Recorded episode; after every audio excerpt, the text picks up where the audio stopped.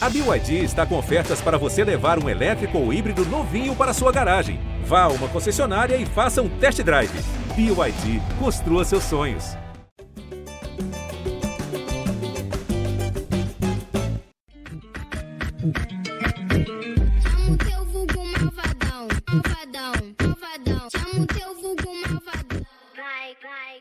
E aí, Igor?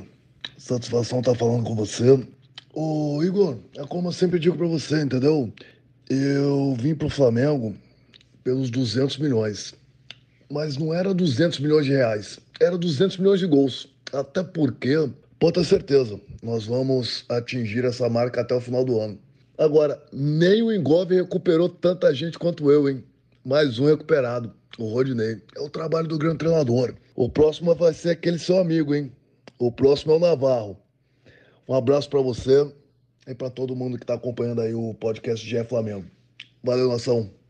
Chama o teu vulgo Renatão para começar aqui o nosso podcast hoje para você ligado no GE Flamengo, podcast 100% pensado e dedicado a você, torcedor rubro-negro. É isso. É Magno Navarro ou é Renato Gaúcho? Descubra. Descubra do outro lado e descubra também como parar esse time do Flamengo. O Flamengo fez 5 a 1. Você achou que via Jorge Jesus? Falando 5. Não, a gente veio de Renato Gaúcho. A era é outra, mas o momento é muito parecido. Um time que não toma conhecimento dos adversários, faz 9 a 2 no agregado de Libertadores nas quartas de final. E a galera tá ensandecida nas redes sociais, pelas ruas, no Maré Garrincha, vendo pela TV. Tá, tá uma loucura danada esse time do Flamengo. E a gente vai falar muito sobre o que foi o jogo no Maré Garrincha com a presença de público, né? O público ainda em porcentagem reduzida, num protocolo de, com- de combate à Covid-19, mas um Flamengo que está deixando a gente realmente louco do outro lado, maluco do outro lado, até de ver o futebol que está apresentando numa intensidade, o time com um apetite. E a gente tem muito assunto para falar, com muita participação de vocês que mandaram áudios, pediram abraços e, claro, com a minha galera do lado de cá no GE Flamengo. Estou aqui com Felipe Schmidt, voltou, hein? Voltou o Schmidtinho. Schmidt, aquela consideração inicial, para a gente começar a bater bola aqui do lado de cá. Começamos bem, hein? Com o Renatão aqui abrindo o nosso episódio. Queria te perguntar: quem para o Flamengo malvadão, Schmidt? Boa madrugada a todo mundo, cara. Eu achei, eu acreditei piamente que era o Renato Gaúcho nesse início, hein? Nossa, quando começou a falar, para mim era o Renato Gaúcho. Um abraço pro, pro nosso amigo Magno Navarro. É... Acaba perdendo um pouco a atenção no jogo, porque o jogo estava tão controlado, tão decidido.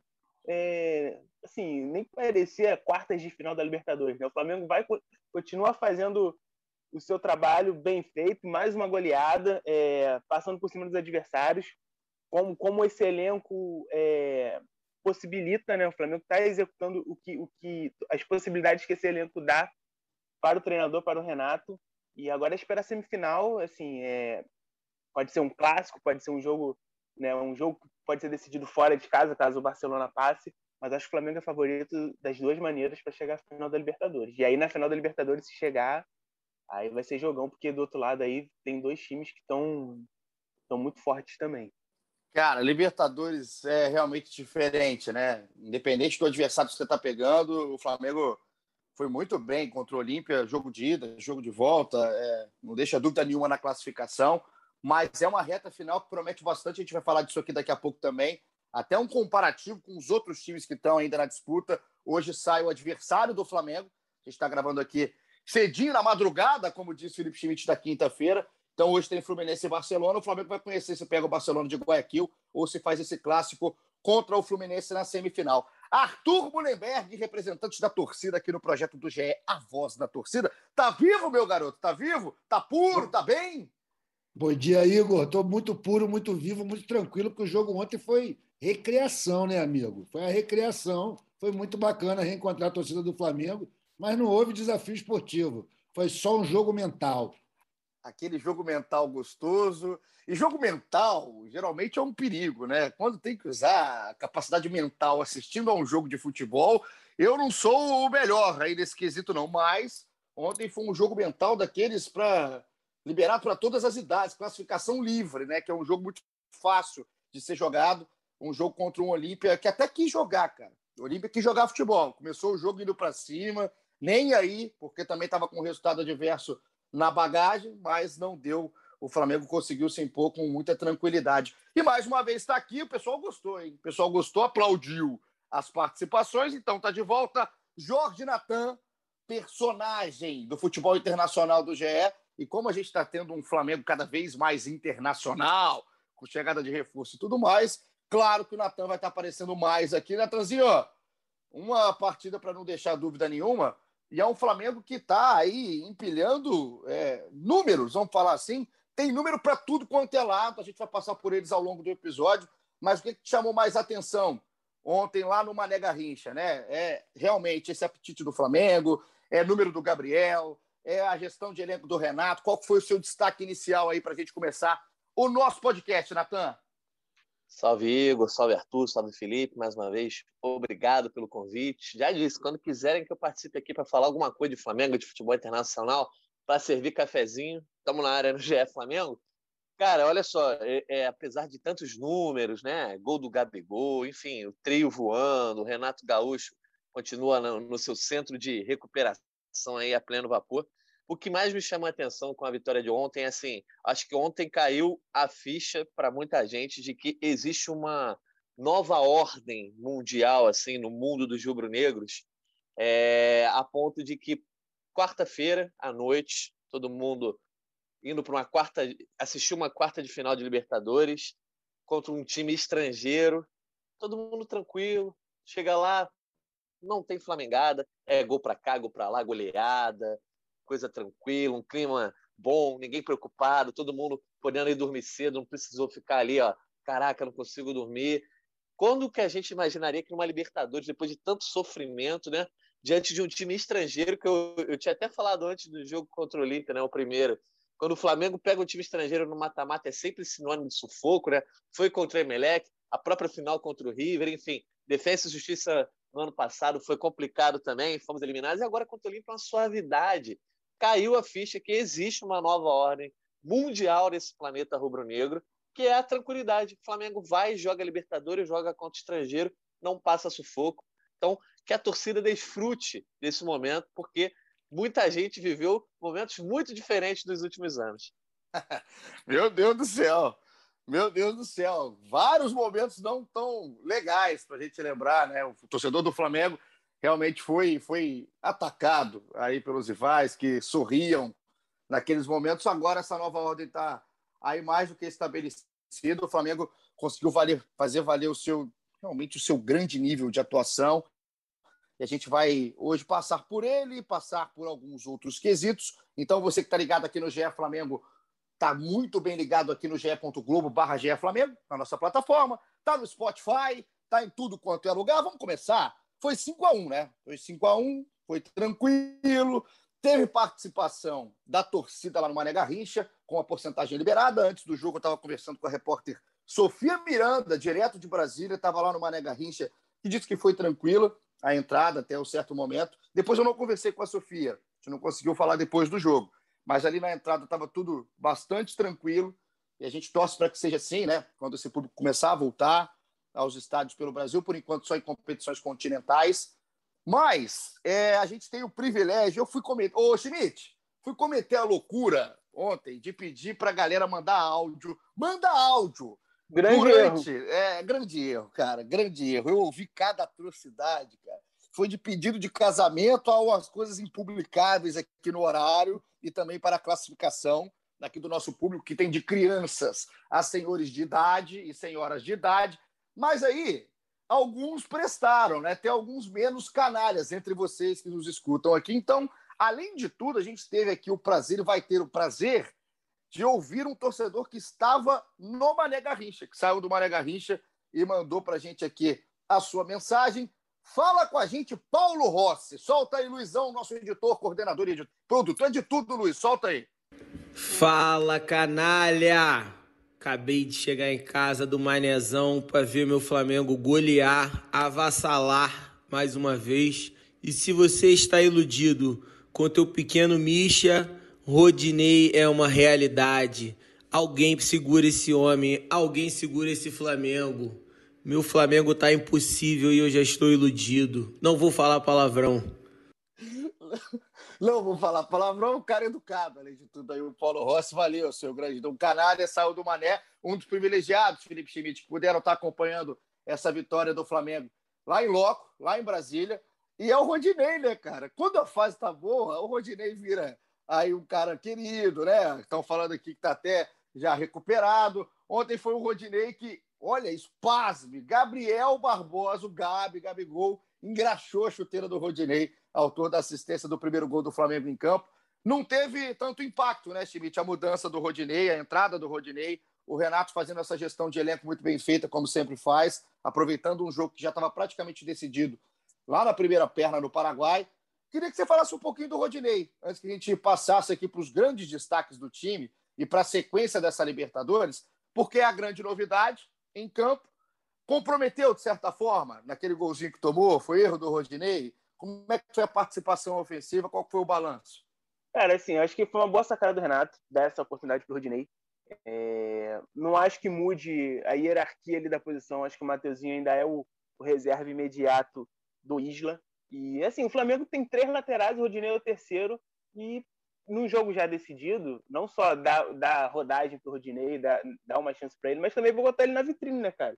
Uma possível negociação, algum clube interessado ver o Rodinei, o Rodinei fazer uma, uma boa partida.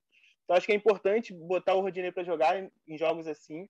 Eu acho que ele não comprometeu, não, até porque não tem como comprometer aquele jogo, né, cara?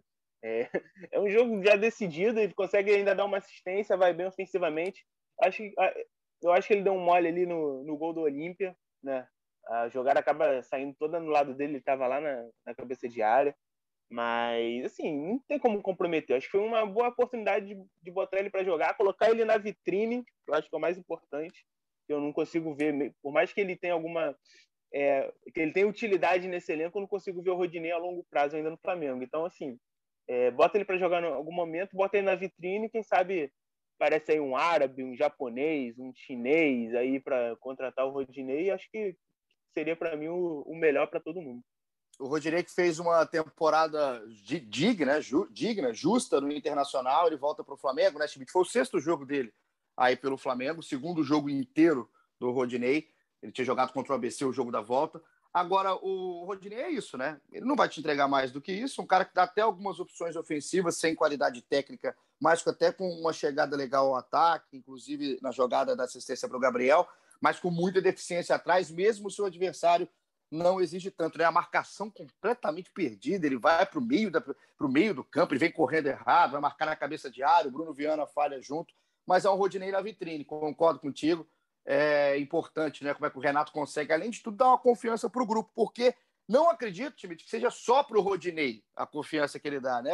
O cara que está no banco, ele vê o Renato trabalhando com o Rodinei, trabalhando com o Léo Pereira, com o Bruno Viana e com outros jogadores da forma que vem trabalhando, o cara sente que pode ser a vez dele a qualquer momento, que ele pode ganhar minutos, que ele pode também entrar nessa rotação. E aí quer estar tá ligado, né? Quer estar tá realmente com o sinal de alerta lá em cima para corresponder quando entrar. Queria começar só com o Rodinei, é para a gente ir passando agora para a fase mais importante aqui desse episódio, quando a gente vai falar de futebol ontem no Mané Garrincha, que eu fiquei assustado, o Jorge Natan, e depois eu quero ouvir também o Arthur, com alguns números do Flamengo e de alguns jogadores individual, e alguns outros jogadores no coletivo, com o próprio Renato Gaúcho. Então, vou começar com o primeiro número aqui, que é especificamente no Gabriel. Porque o Gabriel, é, a gente fala aqui muito, né? Como é que esse cara tá jogando, né? Como é que joga o Gabriel há tanto tempo. E o Gabriel simplesmente, ele chegou a 94 gols com a camisa do Flamengo, 94, tá seis gols de fazer 100 se a minha matemática não é muito ridícula. O Gabriel foi a 22 gols em Libertadores. Então, hoje ele é o quarto maior artilheiro brasileiro em Libertadores. A lista tem o Luizão com 29, o Palinha com 25, o Fred, do Fluminense, com 24, ainda em atividade, inclusive na Libertadores. E aí o Gabigol empatou com o Célio, jogador revelado no Vasco, ídolo do Nacional do Uruguai, fez 22 gols jogando no Uruguai. E o Gabigol agora empata com 22 também, muito novo. a, o roteiro natural, né? a ordem natural das coisas. Se o Gabriel, Natan, continuar aqui no futebol brasileiro, é que ele passe, né? Que ele passe o Luizão. Essa é a ordem natural, é aquela chamada projeção. Agora, como é que tá jogando além do gol, né, cara? Como é que procura, como é que quer, como é que tá inquieto, como é que tá ligado, uma simbiose Gabriel torcida, Gabriel Renato, Gabriel elenco. E eu não sei onde vai parar, não, hein? Eu não sei onde vai parar, não. Tô vendo um Gabriel cada vez mais completo, cara. Queria sua análise em cima do. Não só do número, claro que eu tô falando aqui estatística, mas do desempenho, do nível de atuação e da evolução do Gabriel ao longo dos anos, ao longo dos jogos no Flamengo. Pois é, Paulinho. Quanto mais o, o Gabigol, né? Ele, ele, às vezes perde um gol na cara, enfim, aí os rivais adoram, falam: olha só como é ruim esse Gabigol, foi para a seleção nada. Ele vem, volta e assim, ele se completa, ele muda seu estilo, sai da área, vem para dar passe, faz cruzamento, enfim. O cara é o que você falou, acho que a palavra é essa, é inquieto. O cara, ele não se acomoda de estar. Tá, é, quando ele não faz gol, ele não está satisfeito. Quando ele não aparece ali bem no jogo, ele não fica feliz. A questão da substituição também, que a gente já falou várias vezes, que não gosta de ser substituído, é também é, um fator que, que, que é, na verdade, é símbolo de tudo isso, todo o jeito dele, cara. E mas eu acho, o Paulinho, que tudo que ele fez dentro do jogo também é no final o cara sabe o que é ser Flamengo, né? Naquela entrevista ele chega, vira e fala é, quando ah, uma possível comparação com o Zico, Gabigol pode ser bicampeão da Libertadores. Calma aí, não, não, o Zico é nosso rei, não tem que ter essa comparação. A história do Flamengo é essa. E, cara, é, é, é difícil, né? A gente não colocar essa história do Flamengo como o Flamengo do Gabigol. É, lá em 2019, é, todo mundo falava muito ah, o, o, Flamengo do Mister, o Flamengo do Jorge Jesus, inclusive eu, assim, sempre me referi muito como o Jorge Jesus, como o cara daquele Flamengo. Mas hoje, por mais que o Arrascaeta pô, jogue a maior bola do mundo, o Caimoto, inclusive, gosta de tatuar o nome do Arrascaeta no braço, né? enfim. É, também o Bruno Henrique tenha voltado a jogar muita bola, é o Flamengo do Gabigol, cara. É, é o Gabigol que desperta idolatria, é o Gabigol que faz os gols quando é preciso, é o Gabigol que muitas vezes briga quando é preciso brigar, tá? Não estamos incentivando aqui o Gabigol seja disciplinado, seja expulso, não. Mas é o Gabigol que se mostra incomodado sempre, né? Ele nunca se mostra acomodado, como a gente já viu alguns jogadores, até mesmo desse elenco se mostrando. Enfim, cara, eu acho que a Libertadores é o grande palco do Gabigol. Assim. É quando ele gosta mais de brilhar, por mais que também jogue bem no Brasileirão, na Copa do Brasil. E eu acho, ô Paulinho, que com certeza, assim, se o Gabigol não for embora no final desse ano, né? Que eu acho que não vai acontecer, ele vai se tornar esse maior artilheiro da Libertadores, sem dúvida alguma. É, tá sete, né? Tá sete do Luizão. É, eu não sei como é que você do outro lado, quantos anos você tem, é, se você acompanha o futebol há muito tempo. Tem gente aqui, claro, que acompanhou o Luizão. Foi um jogadoraço, né? Um jogadoraço, Luizão, jogador de seleção brasileira, jogador de Copa do Mundo, jogador campeão do mundo em 2002 com a seleção mas é, o Gabriel pode atingir uma marca e passar caras tão relevantes como o Luizão, o Fred, por exemplo, também, que hoje está em atividade, pode inclusive ter um Fla-Flu na semifinal, num confronto de artilheiros, né, em briga de artilharia individual também, mas é uma história é, muito absurda que vem escrevendo o Gabriel, e a gente pode parar é, para analisar não só a, a questão do Gabriel em Libertadores, mas a questão do Gabriel no futebol brasileiro mesmo, cara. O Gabriel, ele é quem está quase com 25 anos. Ele está indo para sua segunda artilharia de Libertadores, né? Bastante encaminhado esse processo. E o Gabriel, ele já foi artilheiro três vezes da Copa do Brasil, 2014, 2015, 2018, e ainda tem duas de Brasileirão, né? 2018, 2019. Então, é aquela coisa. Ele é o cara perseguido por rival porque ele faz questão de ser. É o estilo do Gabriel, né? E isso mostra, é quase é, acompanha uma coisa, né? Uma coisa acompanha a outra ser odiado por rival e ser amado pelo seu torcedor. O Gabriel, hoje em dia, caiu nos graços há muito tempo e cada vez mais vem reafirmando no seu casamento com o torcedor do Flamengo. E aí, Arthur, o Natan já começou a introduzir aqui o, o assunto, o próximo assunto numérico da coisa, mas eu vou aproveitar até para chamar outro torcedor participação aqui com a gente no episódio, para a gente falar do próximo assunto. Luizão, solta para a gente mais participação da galera. Fala Igor Canalha, que é o Fábio de Mello, não sou padre, mas já tomei minha água tônica e vim aqui só para exaltar esse trio, Bruno Henrique, Gabigol e Arrascaeta. Os caras são demais, velho. Da onde que saiu essa fusão perfeita? É até difícil você escolher qual que você gosta mais, né? Eu, eu quero viver mais anos e anos com esses caras brilhando no Flamengo.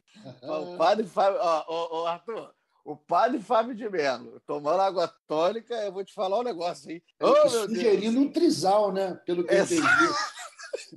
Exatamente. Que momento aqui no nosso podcast, um trisal com água tônica. Um abraço para você, Fábio de Mello, que não é o padre. Um abraço para o padre também. Cruzeirense, o padre. Tem que rezar, hein? Tem que rezar. O, o original vai ter que rezar, porque o Cruzeiro está na draga danada lá na Série B. Agora, voltando aqui, Arthur, o nosso Fábio de Mello, aqui do nosso podcast, canalha, que está sempre acompanhando, fala desse trio, né? Desse Bruno Henrique, Gabriel, citado pelo Natan, e o Arrascaeta. E aí, esse número me assustou bastante. Assim. Claro que a gente sabe o tamanho desses caras, a importância, mas quando vai colocar no papel, é, a gente vai vendo a, real, a realidade da coisa, né? São 202 gols, Arthur Mullenberg, marcado pelo trio Gabigol, Arrascaeta e Bruno Henrique no Flamengo. São 94 gols do Gabriel, 69 gols do Bruno Henrique e 39 gols do Arrascaeta, assistências à parte, né? Assistências à parte, porque os três também adoram brincar de dar assistência. O Arrascaeta ontem, um esculacho dentro de campo, a facilidade com que ele coloca a bola na cabeça aí dos seus companheiros. E aí traz aqui a discussão, Arthur, que eu queria, eu queria ouvir o Schmidt também nessa. É, a gente entende aqui, é, o Gabigol está à frente na questão dos números, o Bruno Henrique tem momentos de auge absurdos e o Arrascaeta, tecnicamente, talvez seja o desequilíbrio desse time. Agora, qual que é o jogador aí que mais te encanta? Quando você for contar aí para a galera mais nova, lá para frente, estiver tomando sua água tônica de frente para o mar, você vai contar como o Flamengo, né, campeão em 2019, que fez grandes jogos em 2020, 2021. Mas o Flamengo de quem? É do Gabigol, como disse o Natan? É do Arrascaeta? É do trio? Qual que vai ser a história? Olha, é uma boa pergunta, porque, na verdade, como o Natan destacou, o Gabigol é o cara que tem mais carisma, né? que chama mais atenção, é mais vistoso, é o cara que bota a bola para dentro. Mas, para mim, como um apreciador do futebol bem jogado, o Arrascaeta é muito fora de série, cara. Muito fora de série. Eu não diria que é o Flamengo dele, mas é um Flamengo que sem ele não existiria. E eu digo também uma coisa: é difícil a gente comparar o Zico com o Gabigol, né? Porque apesar dos números do Gabigol serem absurdos, ele está vivendo uma fase que o Flamengo oferece mais estrutura, é um time ainda mais perigoso do que era em 80, 81. Naquele tempo, cara, o, o cara jogava uma Libertadores três jogos, né? Libertadores do Flamengo em, dois, em 1982, que a gente perdeu na semifinal para o Penharol, a gente só jogou um jogo, dois jogos. Jogou um lá e um no Maracanã. Era assim, a regra era outra. A chance de fazer gol era menor. O Gabigol é muito talentoso e está aproveitando todas essas chances para conseguir recordes absurdos. E eu quero mais que ele faça muito gol. Acho que é perfeitamente possível ele alcançar o Luizão ainda nessa edição da Libertadores, cara. Não é tão é, difícil assim ele fazer sete gols. Só tem mais três jogos, mas, pô, dois vão ser contra a carne assada. Então, acho que está na boa para ele poder ter esse objetivo. E são sete gols em três jogos. Né? Se passar para a final, então, três jogos, sete gols, do jeito que está a coisa, né? Do jeito que o ah, Renato é capaz tá de fazer mais até. Do jeito que está o negócio, é, não dá para duvidar. Sete gols. Aí, Schmidt, esse, o Arrascaeta é, sobra na galera. Assim, a gente estava vendo até em campo, né? Como é que o Arrascaeta vem sendo mais livre. Queria trazer é, aqui até para a discussão do jogo de ontem e dos últimos jogos. É uma Arrascaeta com a mesma qualidade, a gente sabe do tamanho, mas o Arrascaeta do time do Renato. Você não acha que está até mais calibrado, cara? Você não acha que esse Flamengo está mais calibrado com o Renato? Porque que criava chance, a gente tem é, plena certeza, né? O Flamengo vem fazendo isso há muito tempo. Mas o próprio Natan, ontem a gente tem um grupo aqui no WhatsApp, assim como todo mundo tem no mundo, o Natan levantou essa bola, né? Da questão do Flamengo estar tá aproveitando mais as chances. E eu não sei se é só na finalização, só no último toque na bola, ou se também é na assistência, na questão de estar mais calibrada, na, pré, na chamada pré-assistência. Ontem o Everton Ribeiro deu um bolão para o Rodinei antes dele achar o Gabigol no meio. Está todo mundo mais calibrado, Schmidt? É um Flamengo mais encontrado ali dentro de campo? Eu acredito que sim. Eu acho que no caso do Arrascaeta, Eu acho que eu acho que até falei isso já em outro episódio. É, o fato dele jogar centralizado acho que facilita muito para ele, assim, facilita muito para o Flamengo, né? Por consequência, porque ele está em todos os lugares, ele participa na direita, ele participa na esquerda, ele chega para finalizar. É, ele, ele foi muito bem atuando pela esquerda ali na época do Jorge Jesus, até do Rogério Ceni. É, é um craque, então ele vai jogar bem em qualquer lugar, mas ele ali no meio ele se potencializa demais, assim, ele cresce muito, ele ele está sempre perto para receber um passe, para fazer uma jogada. Acho que para mim essa é grande sacada, por exemplo, do, do Renato Gaúcho desde que chegou, assim, fixar a Rasqueta mais centralizado.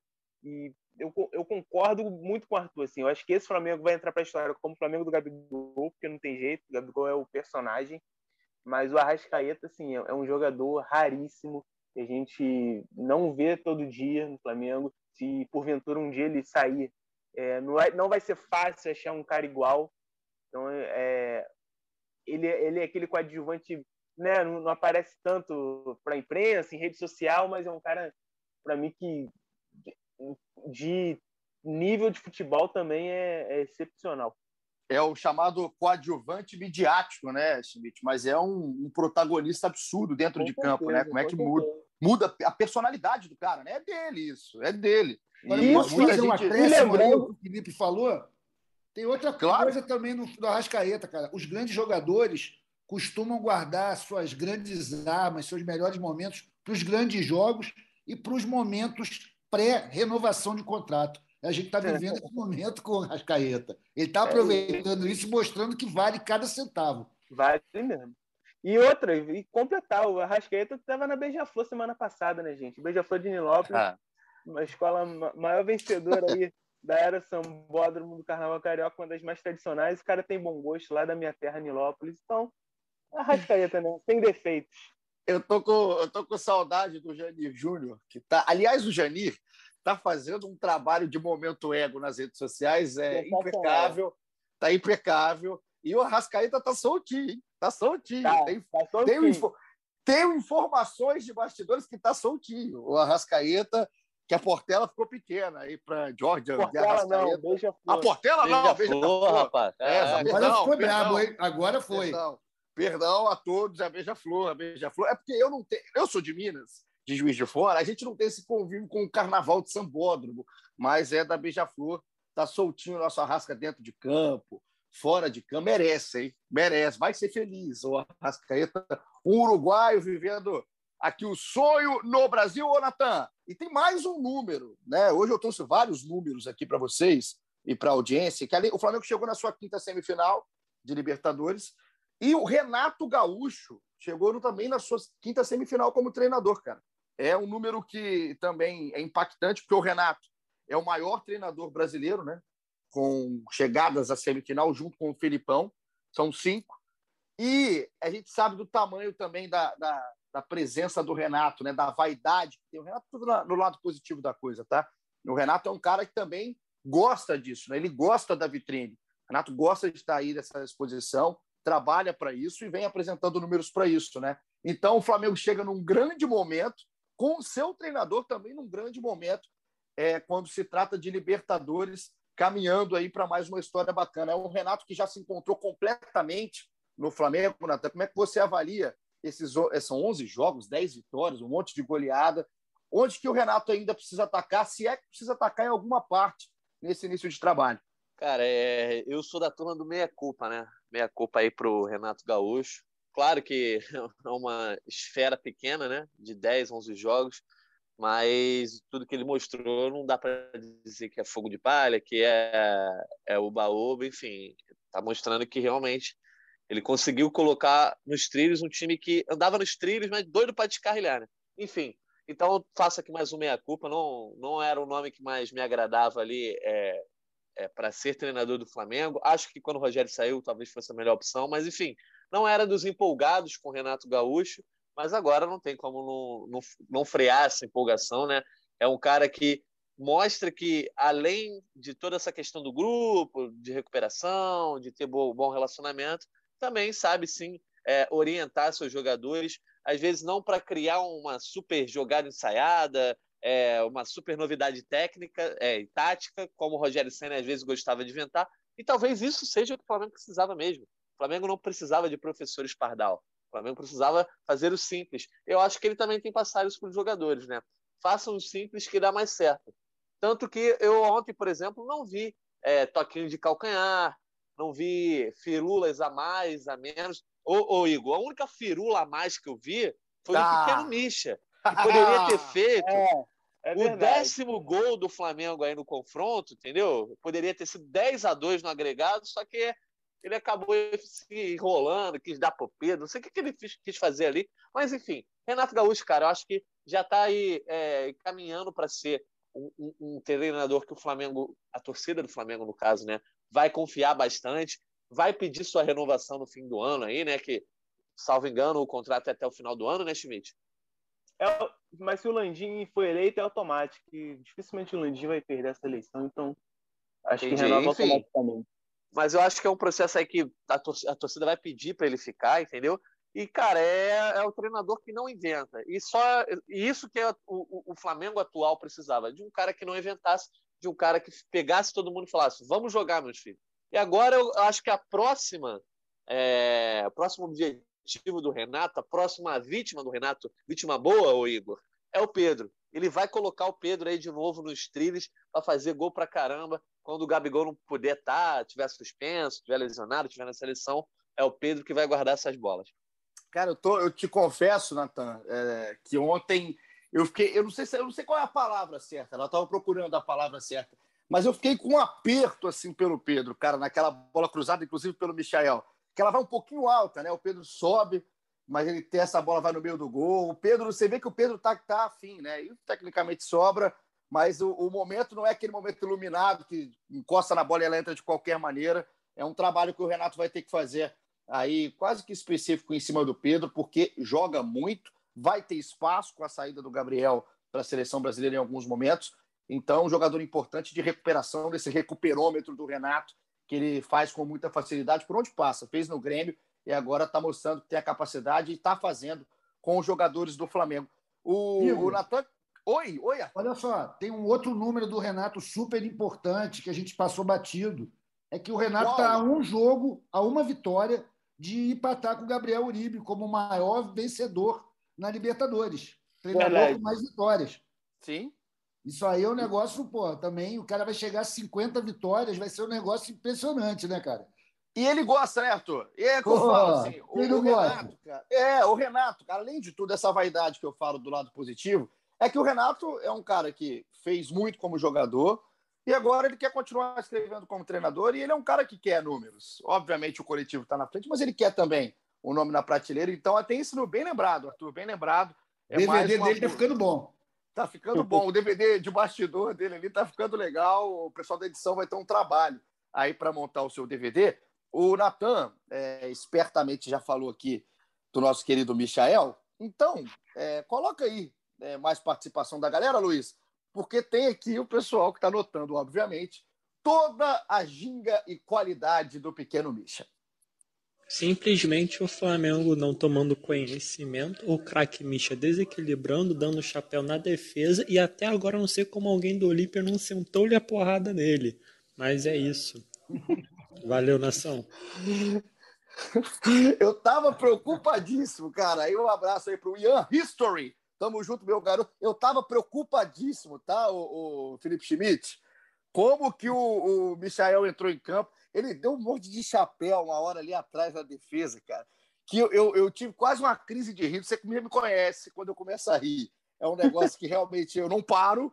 E eu não conseguia parar de rir, cara. Um chapéu todo enrolado. A bola vai lá no alto, volta, o outro não acha. Ele acha. Aí depois ele vai lá na frente. Em vez de ele dar um passo fácil pro Pedro, ele cai na área, dá um peixe. Enfim, é o Michael, cara, né? no seu estado puro.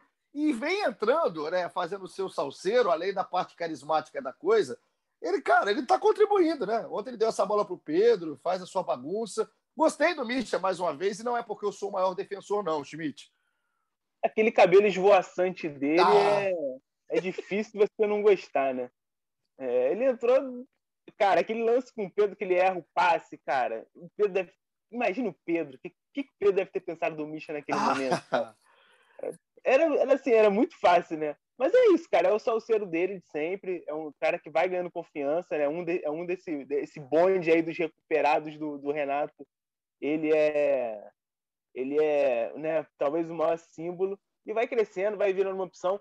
Agora vai ficar mais difícil de jogar porque tem o Kennedy, tem o Andrés, é, mas eu acho que ele está fazendo a parte dele, está tá sendo útil quando, quando é chamado. E acho que né, é o que dá para esperar do Michel é isso, assim, é, é, ser útil, entrar quando for necessário, fazer o salseiro dele e conseguir dar esse, esse, esse respiro para os titulares. Primeiro, ele já disse né, no vídeo dele que o maior defeito dele, cara, é querer demais ajudar os outros. Isso aí é uma coisa que ele está trabalhando. Né? Ele é, vai chegar lá. Ele tem tudo para chegar lá, irmão. É, e, o, e, o, e o Michael, cara, é primeiro que, se você está escutando o podcast hoje, nosso episódio 165, se você tem o contato do barbeiro do Michael, me manda. Me manda que eu quero fazer um podcast com ele. É, é espetacular, cara. É espetacular. É de uma personalidade, entendeu? Eu vou lá, eu gasto dinheiro para cortar cabelo, passo pomada. Ele não, cara. Ele corta qualquer coisa no estilo próprio. O cara tem muita personalidade. E brincadeira à parte, a gente sabe que, que o Michael é mascote aqui do nosso podcast. Eu gosto pra caramba do cara, da história de vida, é, como que ele está conseguindo dar a volta por cima dentro do Flamengo. Tomara que isso continue. Mas é aquela coisa, né? É expectativa e realidade. É, é, você colocar a expectativa lá no alto, que o Michael resolva jogos, que o Michael ele, ele acerte toda a jogada, que ele seja preciso em toda jogada, é claro que a realidade vai ser diferente e vai ter aquele processo de frustração. Se entender qual é a posição do Michel dentro do Flamengo, o que ele pode ajudar e como pode ajudar, acho que o Renato detectou isso muito cedo, é a gente ver o que está acontecendo, como aconteceu ontem. Entrou, fez o que ele pode fazer, assim como vem fazendo em outros jogos, e vencendo um jogador útil, Arthur Mullenberg. Sei que tem que te liberar, hein?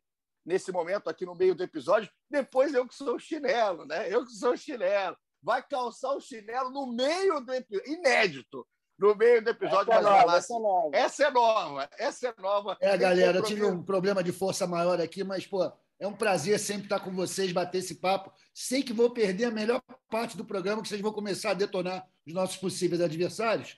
Queria só deixar aqui um aviso para todo mundo, para a gente ficar de olho no Atlético. O Atlético Mineiro está criando aí uma rivalidade bonita com a Receita Federal, que tem pinta de que vai durar muito tempo. E então aí, no próximo a gente volta. Um abraço, Felipe, Natan, Igor. Um abração, valeu. valeu Tamo junto. Tamo junto, saiu no meio. É isso aí. Eu vou falar um negócio para você. Tem que ter para sair no meio do episódio. Essa é inédita. Mas volta na semana que vem, Arthur Mullenberg. A gente continua, que a gente tem muito papo para falar. E aqui o Arthur até pode ter pautado a nossa sequência, o Felipe Schmidt e Jorge Natan. Você que está ligado aí do, do carro, eu sei que muita gente ouve no trânsito, se você está se lavando no banho, está lavando louça, não sei o que você está arrumando agora, ou está deitado fazendo nada. Gente vai falar muito agora da comparação dos times que estão ainda na Libertadores. Só para a gente passar, time de fechar, o Flamengo faz 5 a 1 então passa no agregado de 9 a 2 E muita gente mandou aqui uma das perguntas em cima do Arrascaeta. A gente falou aqui que estava lá na quadra da Beija-Flor, também é um cara que está muito bem dentro de campo. Como é que está a renovação, cara? Sei que é uma, uma pergunta até traída para te fazer, mas o que, que falta? O pessoal aqui fala, papo, 300% de aumento, 500. Qual que é a, a real situação, o status de momento aqui do Arrascaeta? Lembrando que a gente está gravando isso aqui na manhã da quinta-feira, são 10 horas da manhã. É, até o momento, acho que não mudou muito a situação. Tem esse impasse com o empresário, né? O empresário, ele, ele quer que o Flamengo compre uma parte dos direitos, que são, acho que é 25% dos direitos, que era algo que já estava acertado né, lá quando o Flamengo contratou a Arrascaeta, só que para o Flamengo fazer essa compra, o Arrasqueta tinha que jogar 4 mil minutos, o que não aconteceu nem na primeira nem na segunda temporada dele. Na terceira ainda está rolando. Então o Flamengo não se vê obrigado a pagar, o Flamengo aceita dar o, o aumento salarial para o Arrascaeta, acha que é justo, mas não, não vê no momento condições de investir é, esse dinheiro, acho que dá, dá, cerca de 6 milhões, um pouco mais é, de euros para comprar esse, essa parte do Arrascaeta, e aí fica, fica nessa situação. É, é, um, é um, uma, uma negociação que vem de longa data, não é? Não começou agora, e as partes já conversam desde o início do ano, mas está travado, ainda não tem nenhum, nenhum avanço nessa, nessa situação, eles continuam conversando, mas por enquanto é isso. É... Ô, Felipe, a parte boa, olha só. Fala. negócio de engenharia financeira, né? Que geralmente fazem para renovar contrato. Vamos fazer uma engenharia financeira. Bate lá na porta do Sport TV, lá na Olá. Barra, né? Ah, Aí chega lá e fala assim: quero falar com o RH, queria usar uma parte do salário de Igor Rodrigues Aí para é fácil, aí renovar o resolve. contrato de Arrascaeta. Aí resolve. Entendeu? Você Ai, faria ai, essa ai. doação, Igor? eu, eu- eu não estou conseguindo pagar nem as minhas contas de água tônica aqui direito. Se eu pagar a Rascaeta, Ah, tá aí bom, eu vou tá ter que bom. vender, eu vou começar a vender familiar, meu. Que ô, vó, vai lá, não tem condição de eu fazer muita coisa aqui, porque o meu salário hoje em dia é, não está tão legal. Mas, além da trairagem do Jorge Natan, é o Natan, claro, a grande, a grande, né, o grande asterisco hoje para a torcida do Flamengo que está inquieta, né? O Felipe traz a informação e a torcida está inquieta, porque o Arrascaeta, por tudo que a gente falou aqui, é, a importância que ele tem para esse time é gigante, o momento também é absurdo, facilidade. A bola que o Arrascaeta ontem colocou na cabeça do Bruno Henrique, parece que é fácil, cara. Assim, ah, né, vocês estão exagerando. Não, cara, é muito fácil. Ele rola a bola de primeira, ele não levanta a cabeça, ele já sabe onde o cara tá. Então, por isso que fica essa, essa, esse burburinho, esse frisson aí do torcedor do Flamengo, Natan.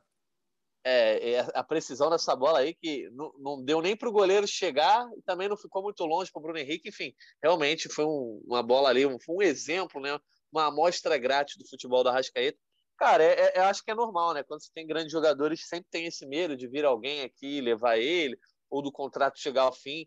É, e a saída do Arrascaeta do Cruzeiro também sempre bota essa pulga atrás da orelha, né?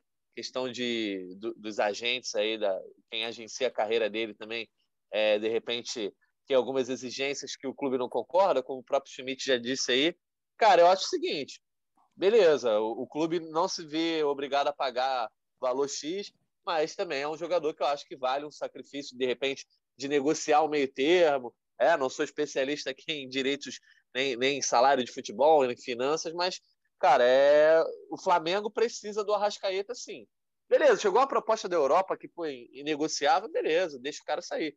Mas uma renovação de contrato eu acho que precisa sim ser viabilizada. E eu acho que o medo de, de alguém sair, Igor, até aumenta com a galera chegando aí. Eu acho que você vai falar disso depois, né? Mas eu tô, eu tô já pensando que alguém vai sair. Para estar contratando tanta gente assim, né? É, é preocupante, né, cara? Pensando aí com a cabeça do torcedor do Flamengo. Não só a questão do Arrascaeta, né? Natan foi muito bem, assim. É, tá chegando. Porque tá chegando, tá chegando porque tem alguém em vista. É, cenas dos próximos capítulos que não deixarão o Felipe Schmidt dormir. O Caio Bota, ele nem consegue mais entrar aqui. Ele não sabe o caminho dessa sala de gravação e também trabalhando. Fred Uber, né, o nosso Ziquinho, está completamente perdido também de tanto trabalho. É o que acontece aí na rotina de cobertura do Flamengo. Sempre muito quente dentro e fora de campo. Dessa vez dentro de campo até mais tranquila, né, ganhando, vencendo, mas fora de campo sempre muito agitado. Lá no ge.globo barra Flamengo você não perde nenhuma notícia. A gente vai falar ainda aqui de Kennedy e de Andréas Pereira, tá? Então, hoje vocês pedem a, a, a maldição de episódio grande, então toma, então toma, porque estão abrindo. Sabe o que estão abrindo, Schmidt? É culpa de vocês. Sabe o que estão abrindo aí nas redes sociais? Ah, A hashtag Igor Chinelinho. Eu não sei de onde isso saiu, a culpa é de vocês aí, que ficam aí nessa, nessa canalice. Eu estou trabalhando, trabalhando igual um condenado, a gente está indo para quase 45 minutos de episódio, tem assunto pra caramba. Você está mais pa- querendo compensar, o Igor, as, as suas Ah. faltas aí, agora quer fazer maratona de podcast. É isso. é, eu acho que é um, né?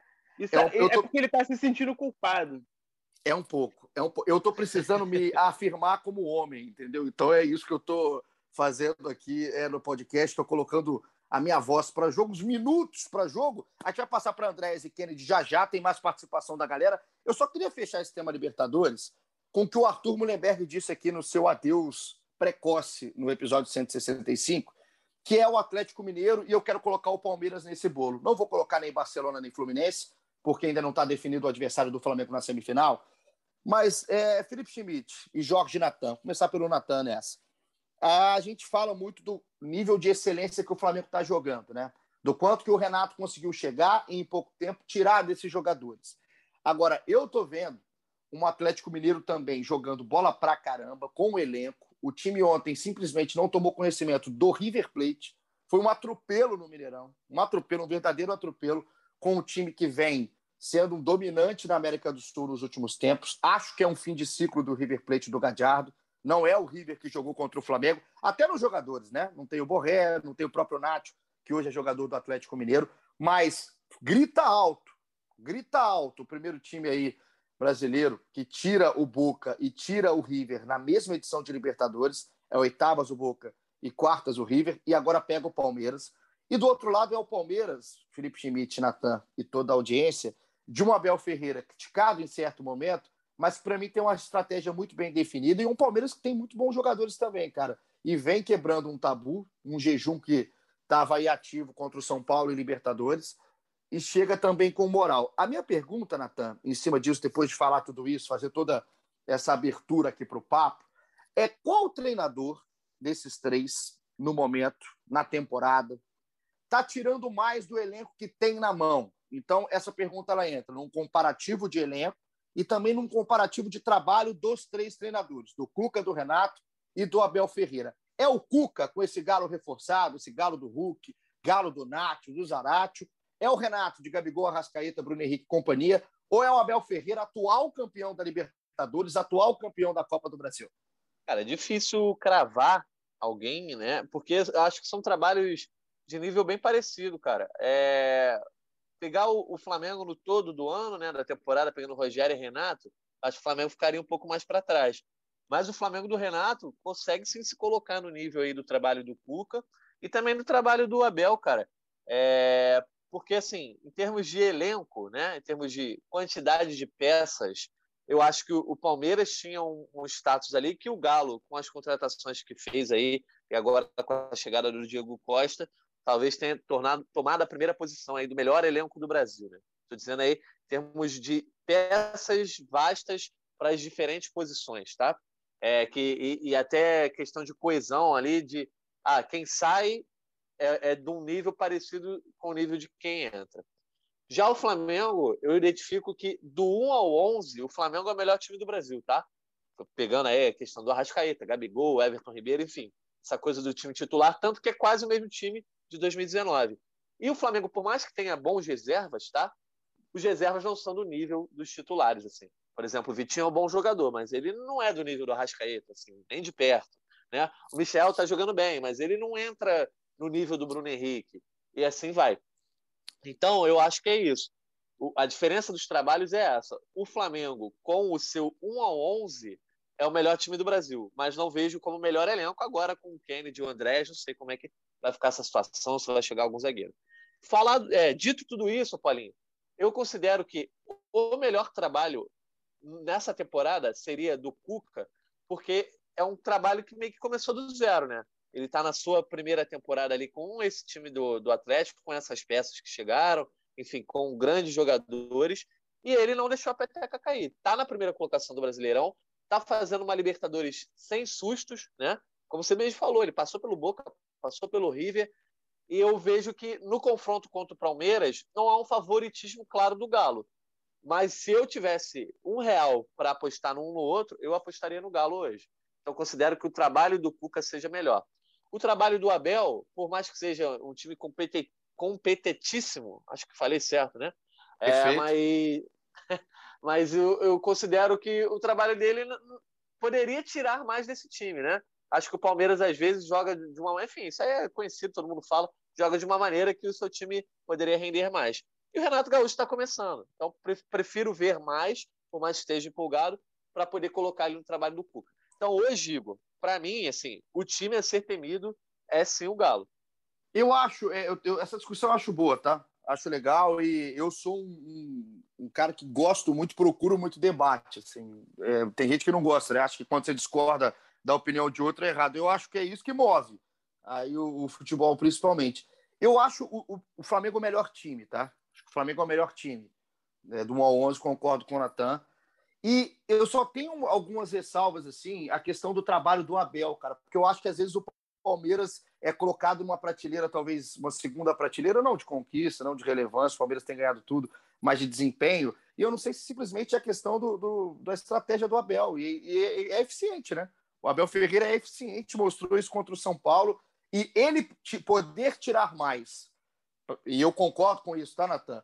para mim não exclui o fato dele tirar muito. Eu acho que ele tira bastante desses Não, caras. sem dúvida, tem sem uma, dúvida. tem, uma, tem uma defesa, cara, que é, é muito chata de entrar. É muito chata de entrar. E vai ser um confronto bacana do outro lado. O sorteio, né, o chaveamento fez bem ao Flamengo na questão de trajeto, de trajetória na Libertadores, de caminhada, porque o outro lado está, na minha visão, mais forte, mais fortalecido, porque esse time do Galo tá chato, esse time do Palmeiras também é muito chato.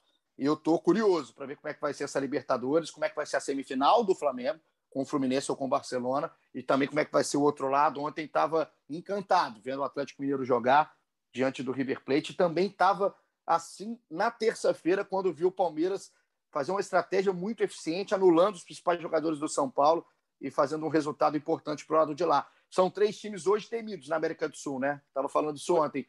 Hoje é o River posso- e o. Claro, Posso claro. aproveitar só para só comentar, fazer um, um comentário aqui que eu fiz no- na minha rede social aí Claro. e queria trazer para cá sobre o Hulk, cara. É, o Hulk eu acho que é mais um exemplo assim que é, não vou generalizar, tá? A torcida brasileira, quem acompanha o futebol no Brasil, estou dizendo algumas pessoas, né? Que, é- que tem que aproveitar para parar e refletir que às vezes quando alguém fala que o fulano de tal tá jogando bem na Europa, por mais que ele não seja conhecido no Brasil e ele mere- merece uma seleção brasileira, às vezes a pessoa que acompanha o futebol de lá, ela, ela sabe do que está falando, ela merece ter uma- a voz ouvida.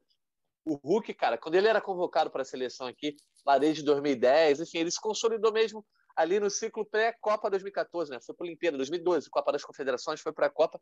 Ele era xingado, assim, muita gente falava: esse Hulk não tem bola para a seleção, quem é esse cara? Surgiu de onde? Enfim. Aí o cara foi para a China e todo mundo achava que ele era um, um- um grande de um, um supervalorizado. Aí o cara vem para cá, o Igor, joga o dobro, joga o triplo dos outros jogadores. E aí o povo começa a falar: caramba, esse Hulk é bom mesmo. Aí agora, com 35 anos, querem ele na seleção. Então, Felipe assim, Luiz foi isso também, né? Exa- Cara, eu me lembro de uma vez, não vou falar a rádio não, mas eu tava vendo um jogo da rádio da seleção brasileira, que o Felipe Luiz foi titular, e os comentários falando: Isso aí é uma invenção do treinador, o cara não engraxa o sapato do Marcelo, não sei o quê.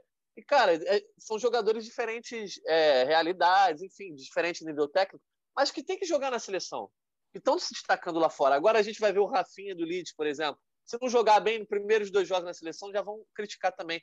Então a galera tem que ter mais calma de ver os jogadores lá de fora.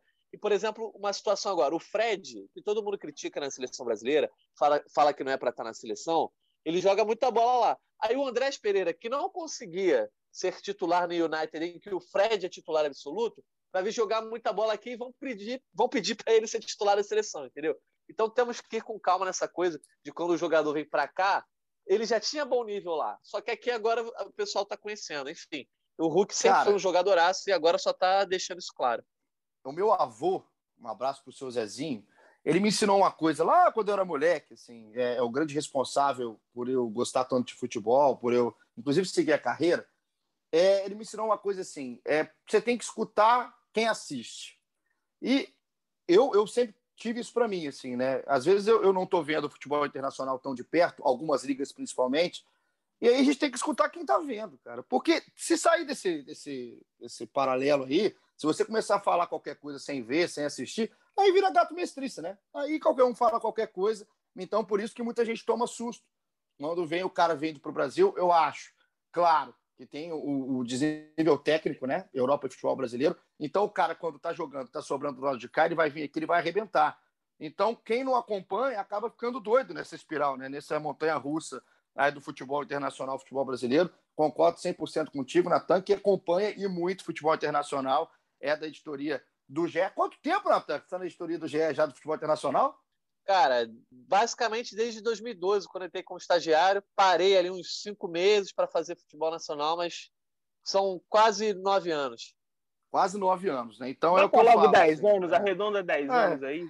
10, 10 vem demais, cara. 10 vem demais. Então eu vou botar quase 10 aqui o Natan, é por isso que a gente traz aqui, porque a gente tem jogadores internacionais voltando. O Andrés, essa comparação do Andrés com o Fred é bem bacana de se fazer e não é demérito nenhum ao Andrés, é simplesmente uma comparação do que aconteceu Exatamente. com o Andréas lá e o que acontece com o Fred no momento. E a gente vai falar daqui a pouquinho. Eu vou convidar aqui o Felipe Schmidt e o Jorge Natan a participar de um momento antes da gente passar para a reta final do episódio, que a galera se amarra, se amarra.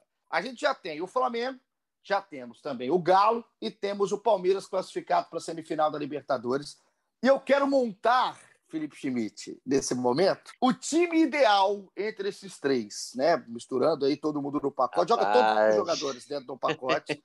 e vamos montar aqui qual seria o time ideal entre Flamengo, Atlético Mineiro e Palmeiras. Você em casa, no carro, no banho, no trabalho, você que acabou de discutir com um familiar e quer ficar mais feliz ouvindo o podcast do Flamengo, participe com a gente. Pode xingar daí, xinga daí, xinga no respeito. É, não tem, aqui não tem esse problema, não. Vamos lá. Goleiro, a gente pode concordar que é o Everton, né, do Palmeiras, né? A gente não precisa nem ficar aqui é, debatendo tanto o Everton de seleção, né, Schmidt? O Diego Alves no ótimo nível, o Everson talvez no grande nível da carreira, mas o Everton tá acima, né? Sim, isso aí não tem muita, muita discussão, não. Não tem discussão. Então, o Everton, o Palmeiras é, entra com o primeiro jogador do nosso, da nossa seleção ideal entre os três times hoje tidos como os três times melhores do país. Lateral direito. Vamos colocar que o Isla aqui é o titular do Flamengo. No Atlético Mineiro, o Mariano é o titular. E no Palmeiras, o Palmeiras roda bastante, tá? Mas o Marcos Rocha, eu acho que é o jogador ainda mais utilizado pelo Abel Ferreira. É uma, uma, uma, uma posição em aberto, tá? Uma posição em aberto. Queria começar com o Jorge Natan no voto. Vamos rapidinho nessa aí dinâmico, mas qual que é o seu voto, Natan? Cara, difícil essa posição aí, porque acho que nenhum dos três é uma grande sumidade. Eu vou botar o Marcos Rocha, assim, por jogar bem há mais tempo, tá? Tá. O Marcos Rocha não voto, eu vou de Mariano. Porque eu acho que o Marcos Rocha talvez seja o grande ponto é, é, de desequilíbrio do time do Palmeiras, tá? É, ele tem uma história bacana, mas não, não tá, para mim, no melhor momento. Eu acho É, que não- o Mariano. Eu Mariano acho que de o meu voto. É, de momento talvez seja o Mariano. Eu, eu fui. É porque eu acho bem parelho, né? Eu fui de Marcos Rocha, assim, Também acho. pelo histórico. Mas tá, tá, tá bem entregue, qualquer um deles. E aí, Schmidt, defina. Eu vou de Isla. Eu vou de Isla. vou de Isla e vou, Tá. vou falar mais. O Isla tá indo muito bem com o Renato. é, melhorou bastante. Uma arma ofensiva muito forte. Ainda precisa melhorar um pouco na defesa. Mas o Isla tem uma experiência internacional que nenhum desses dois tem. É um cara acostumado a, a- a- né, disputas a finais, a jogos importantes. Acho que essa experiência conta muito. E como vocês falaram, é, é parelho os três. Não vejo nenhum, nenhum dos três muito melhor que o outro. Eu acho que o Isla está numa boa fase, talvez a melhor fase dele desde que ele chegou no Flamengo. E, e tem essa experiência internacional aí que, que os outros dois não têm. Então eu vou de Isla, podem rir à vontade, mas eu vou de Isla Não. com o Vic. Não, eu ri do empate, pô.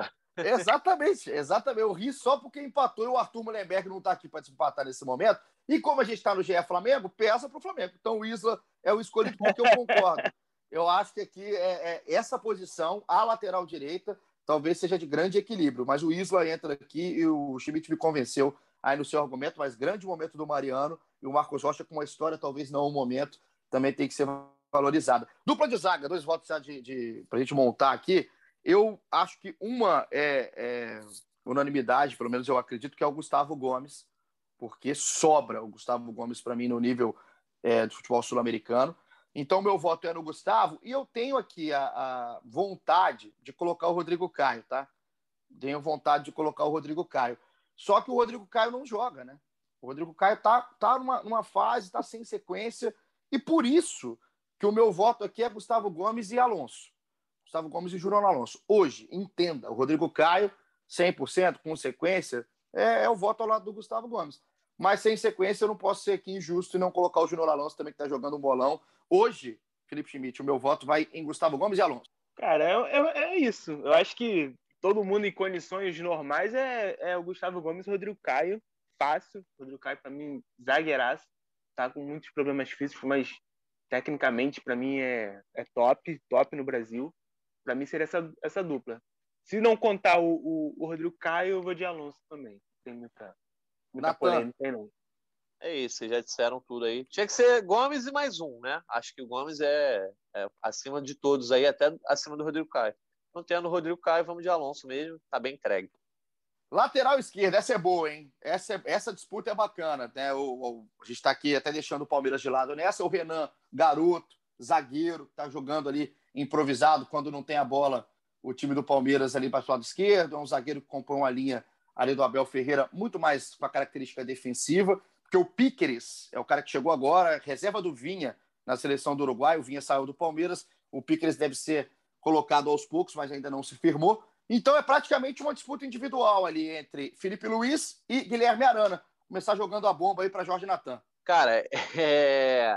eu, numa condição normal, eu tenderia a colocar o Felipe Luiz pela história, porque eu sou fã do Felipe Luiz. Assim, quando eu vejo alguém criticando o Felipe Luiz, ah, porque ele não cobriu, porque ele é lerdo, é o preço de ter um lateral muito bom, mais velho. Mas, enfim, eu sou um defensor assim, do Felipe Luiz ferrenho. Mas, cara, o Arana tá jogando tanta bola, mas tanta bola no Galo, assim. Para mim é titular da seleção brasileira. E não tem como eu colocar ele nesse momento no lugar do Felipe Luiz aí, tá? Para mim, o Felipe Luiz é, porra, assim, ídolo. Tá, tá no nível absurdo em termos de laterais brasileiros. Mas o Arana, em termos de momento, é imbatível. Felipe Schmidt. Cara, é complicado também. Eu acho, assim, como jogador, ainda acho que o Felipe Luiz é melhor, até pela experiência, por tudo que ele tem. É natural até que ele seja melhor. Só que eu acho que com o Renato, eu acho que o mais sacrificado está sendo o Felipe Luiz. É um cara que está sendo exigido um pouco mais de, de, chegada na frente, um pouco mais de velocidade, é uma coisa que ele já não, consegue entregar tanto. Então, acho que ele está sendo sacrificado nesse esquema do Renato, não está não tá entregando o máximo que pode. Por isso eu fico com o Arana, que realmente está numa fase espetacular. Então, dois votos o Arana já levou aqui na disputa. É o seguinte, cara, eu acho que um dia para frente aí, né, que uns anos, cinco, seis, sei lá, o torcedor do Flamengo vai olhar para esse time e ele vai entender o que foi ter o Felipe Luiz durante tanto tempo jogando no time, assim. É, ele vai, talvez não entenda hoje ainda, né? Porque é difícil você entender no meio do processo e um processo já vitorioso. Mas o Felipe é muito acima da média, muito acima da média. E o voto aqui ao Arana é, não é o voto que você está avaliando um jogador melhor que o outro. É simplesmente porque o Arana hoje, na fila natural do futebol, o Arana hoje é o cara do momento. E está jogando muito, está jogando demais a nível de seleção brasileira. É uma convocação que não é à toa. Eu não, não me baseio qualidade de jogador por convocação à seleção brasileira há muito tempo, porque isso deixou um pouquinho de lado, né? Deixou de ser prestígio, é, há muito tempo para mim virou mercado, mas o Arana, hoje, ele merece o que está acontecendo com ele. E nesse, nessa disputa de palmos, talvez ele esteja à frente aí do Felipe Luiz. Então, por isso, meu voto vai para o Felipe Luiz. Tudo que eu falei elogiando o Arana, foi, eu vou colocar o Felipe Luiz aqui com o meu voto, só para ele não perder de 3 a 0 perder só de 2 a 1 Guilherme Arana, o escolhido do Atlético Mineiro. A fase é fantástica do Arana e é uma disputa muito bacana de gerações, né? A geração do Felipe Luiz com a geração do Guilherme Arana. Agora, agora o bicho esquenta, hein? Do meio para frente. Vamos de. Como é que a gente vai fazer isso aqui? Hein? A gente vai colocar dois volantes, porque tem que marcar, né? Um volante, um meia, é, três ah, você Que tá, você que tá guiando fazer... aí, você que se vira. Ah, você que inventou isso. Vou fazer o seguinte, hein? vou botar dois volantes, um meia e três atacantes. Aí se você quiser improvisar, aí vocês são canadas, vocês improvisam aí. Na volância, na volância, a gente tem, né? Diego, tem o William Arão, tem no time do Galo o Alan, tem o Jair, tem no Palmeiras o Danilo, tem o Zé Rafael. Qual que é aí a dupla de volantes que vocês colocariam? Cara, acho que eu vou de, de Arão. Acho que o Arão é mais um desses jogadores que a gente acaba subvalorizando. E vou de. O problema é que o Alan também é primeiro volante. Eu gosto muito do Alan. E eu acho que o Danilo tá jogando muita bola, mas os três são primeiros volantes, né? Mas eu vou de, eu vou de, eu vou de Arão e Arão e, e Alan. Arão e Alan são os votos do Felipe Schmidt. Natan?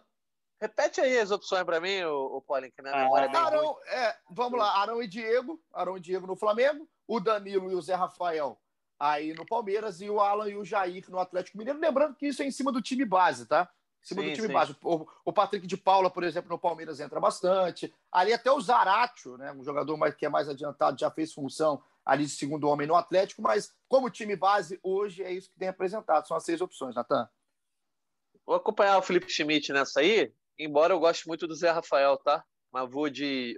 Cara, o Arão, assim, jogou bem de zagueiro, jogou bem de volante. torcida do Flamengo esqueceu o Arão, porque o cara tá jogando bem todo, todas as posições, todos os jogos. Enfim, acho que é ele mais um, então vou de, de Arão aí e botar o Alan para acompanhá-lo. Me surpreenderam, hein? Vocês me surpreenderam com a escolha do Alan. O Arão, unanimidade, era o meu primeiro voto entre os seis. O Alan eu gosto, mas talvez o Alan fosse a minha quarta opção, cara. Quarta opção. Aí acho que o Arão tá à frente. Acho que o Zé Rafael, no momento o Zé Rafael é sensacional, tá à frente, tá jogando muita bola. Para mim foi o melhor em campo na partida de terça-feira e vem jogando muita bola no Palmeiras. O Diego, cara, o Diego tá jogando muito. O Diego tá jogando demais. É, a gente, em outro momento aqui, achava o Diego é, aquele cara importante fora de campo. E talvez o Diego tá vivendo o seu momento mais importante dentro de campo. Então, o meu voto hoje é Arão e Diego. É a dupla do Flamengo, mas aqui, no nosso voto na democracia, é Alan do Atlético Mineiro e Arão. Não, eu vou fazer o seguinte: eu vou, eu vou mudar meu voto, só para te complicar, Paulinho. Vou botar Ih. Zé Rafael, aí fica Diego, Zé Rafael e Alan, você desempata. Aí o Diego, é, aqui, aí eu não desempato, aí, aí tende ao GE Flamengo, entendeu? Entendi. Sempre tiver um empate com o Flamengo, tende ao GE Flamengo, então o Diego entrou, gostei, tá na ótima mudança de voto aí nesse momento final. então Arão e Diego mudei aqui na minha planilha. Vamos para o meio para frente. Agora a gente tem aqui, se eu não estou muito enganado, a gente tem quatro jogadores para escolher para essas posições de frente. E aí, eu vou deixar aí a gente escolher o que a gente quiser. Tem no Atlético Mineiro, tem Nacho, tem Zaratio, tem Savarino, tem Vargas, tem Hulk, tem agora o Diego Costa, tem o Keno. No Flamengo tem todo mundo que a gente já conhece, né? Tem a Rascaeta, tem Bruno Henrique, tem Gabigol e tem também o Everton Ribeiro. E no Palmeiras tem Dudu, tem o Rony, tem o Veiga, tem o Scarpa, tem o Luiz Adriano, tem o Daverson.